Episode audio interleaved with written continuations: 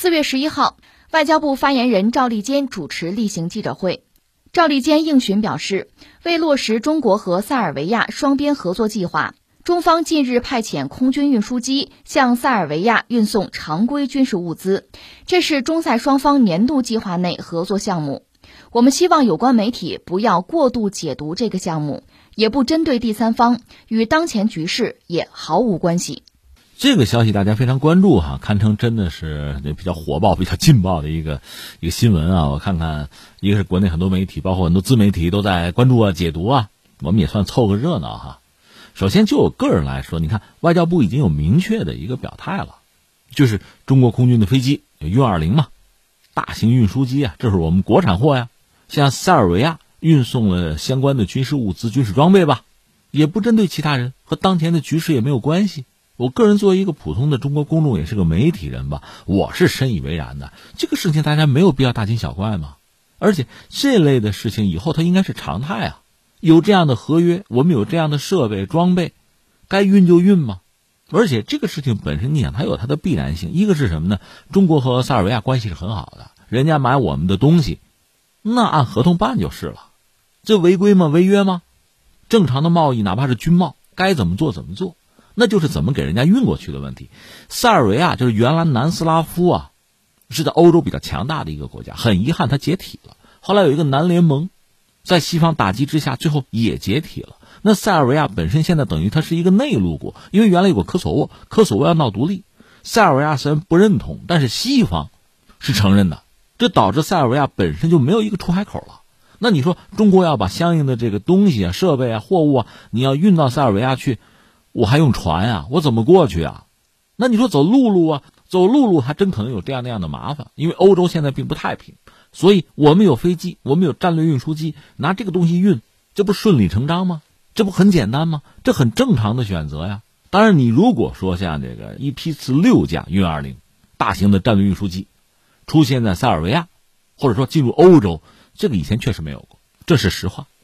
所以这也是引起大家高度的关注。我看到很多这个欧洲的网友对这个事儿也很兴奋，甚至我看还有网友是德国网友吧，给运二零起了一个外号，叫“灰袍骑士”，因为运二零那个战略轰炸机嘛，空军的飞机啊，它往往采用的是一种低可视度的涂装，不单是这个飞机的涂装，连那个八一机徽的涂装，都应该是低可视度的，就你肉眼看上去不太容易辨别的。这也算是我们跟国际接轨啊，大家都这么做。没什么奇怪的，至于灰袍骑士嘛，骑士古代的军人吧，自带一份这个威严，所以我看也有欧洲网友说，对中国人给这个飞机起的外号不太理解。呃，中国人都知道运二零有外号嘛，外号一个是官方的绰号叫鲲鹏，鲲鹏展翅九万里的，《山海经》里记录这这种巨大的鸟啊，说飞起来能够遮掉一半天空的。这个欧洲人呢没法理解，还有一个就是所谓“胖妞”，这是 U 二零在研发的时候，研发团队给起的外号。胖妞妞是女孩嘛，胖嘛，运输机都是胖嘛，所以很多这个我看欧洲网友哈，就矫情这个外号，不理解，难以接受，还是灰袍骑士好听啊。这个仁者见仁，智者见智吧。当然，我们注意到就是很多欧洲的网民对这种热闹的景象，因为没有见过嘛，还是很兴奋，很关注。甚至很赞叹，因为大家知道，真正能够研发战略运输机啊、装备战略运输机的国家都不是很多。那对我们来讲，这确实也是一个第一次，就是大批量的运二零啊走出国门。因为你知道，疫情以来吧，运二零其实很活跃。你看，我们的飞机往武汉运过医疗物资，也呃出去过，去其他国家输送过我们的这个援助。当然，那个批量相对都比较少吧。而这次这个一次六架。确实前所未有，因为我们有啊，能做到啊，那这个事当然就很振奋了。如果你说让我们做这个观察，我觉得啊三点。第一点呢，这个意味着什么呀？是我们的产品、我们的设备装备的胜利。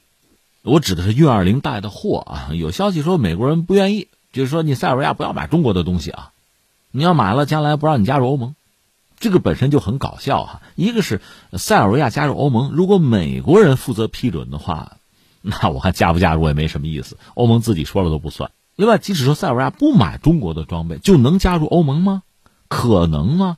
真正卡在塞尔维亚加入欧盟的这个道路上，最关键的是什么呀？是塞尔维亚必须承认科索沃独立，这是西方给开的价码，这是他们提的条件，这是他们的门槛。如果塞尔维亚，你别管哪一届政府承认科索沃独立，这政府就得下台，它丧失了合法性了，就没有老百姓的支持了。科索沃我们曾经讲过，那是塞尔维亚祖宗之地啊，当年就在科索沃，塞尔维亚实际上被土耳其灭国呀。那是后来慢慢复国，这个国家才延续到今天的。你说科索沃就拱手让他独立了，怎么可以？怎么能接受？这和中国人的装备有什么关系？这是一个。第二个呢，我理解这也是我们作为一个大国的呃外交啊影响力的胜利。因为你看啊，如果说运东西到塞尔维亚去，无外乎三条路：水路、陆路和空中航线。这里面空中航线肯定是最快、效率最高啊。但你注意，它要穿过多个国家的领空啊，这个航线啊，那人家得同意啊，这是一个。还有呢，很可能半路上在某些国家要降落，维护啊、加油啊，或者明说要隐藏自己真实的航程，作战半径，他停一下，他不让你轻易的推算出来。这就涉及到要和一些国家打招呼。你比如说从新疆那边走，呃，中亚，中亚几个国家和我们关系都不错，没什么好说。但是呢，有两个国家，呃，一个是土耳其，一个是保加利亚，这两个国家。他们可是北约国家，从北约国家领空过，就恐怕是需要打招呼的，需要征得对方的同意的，而人家接受了，所以我们有这个能力，有这个影响力，人家愿意配合，这个很重要。顺便再说一句，我看很多朋友在分析，包括西方的媒体在分析什么洲际的投送能力等等啊，我个人以为呢，作为战略运输机，这个能力是必须具备的，他就干这个的，对吧？但是呢。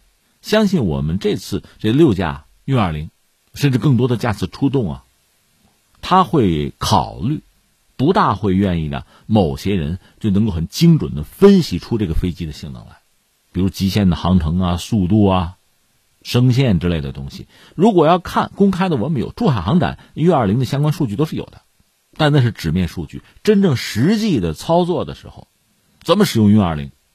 它到底能达到什么样的水平？所谓战略投送能力到什么样的程度？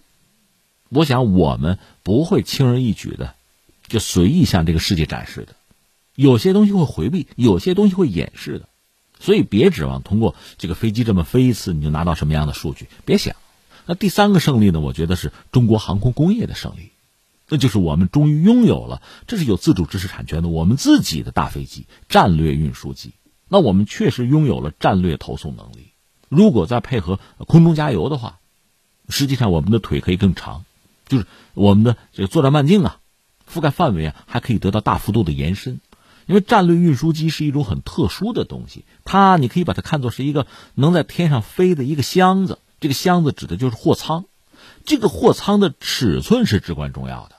特别作为我们中国的空军的战略运输机，它那个货舱呢，应该能够容纳得下我们自己军队的大量的重型的主战装备。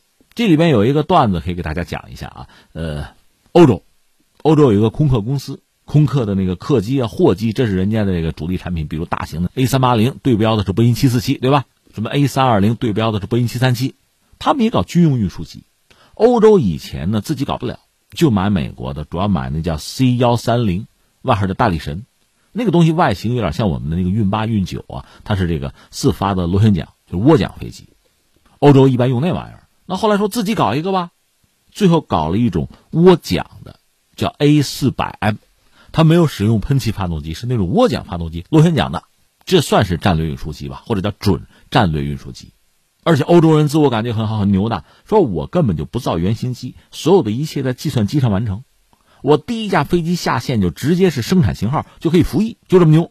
但是没想到这个飞机做出来之后哈，也不知道哪出问题了，就超重，就是那不在计算机上设计的，这个飞机造出来之后比纸面设计那个东西要重七吨，就不知道哪儿出了问题，比设计的重七吨。另外还有一个问题就是货舱，因为欧洲人已经考虑到这个货舱尽可能的大，你要有一个富余量啊。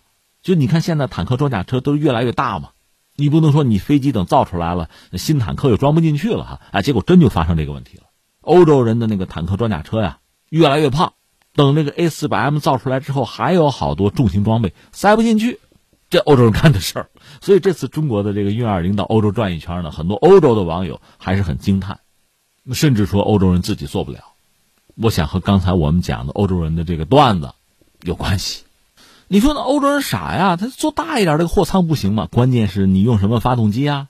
太大的飞机，而且呢那个截面积如果太大的话，阻力大，你发动机功率够不够啊？你说我多加发动机，那你油呢？发动机多了，这不就费油吗？费油它航程就低了。一般这种战略运输机四台发动机，也有六台的。你比如安二二五，人类最后一架在乌克兰被毁掉了，那是六发动机的，它非常大，带来的问题是什么？油耗要高，而且呢，成本也很高。最关键的不是所有的机场都接得住它。哎，我们省会就是河北省会石家庄的机场，四亿级的机场，像安二二五这种飞机是能够在我们这儿起降的。但是全世界范围内不是所有机场都接得住它的，这就是说，你看战略运输机也不是越大越好。你要想在这个世界上大多数地方能够使用，你那个尺寸啊、重量啊，包括起飞、降落、滑跑的距离啊，那要求是很高的。所以这个东西不好做，而我们做成了，这还是我们的第一款，相信以后还会有惊喜。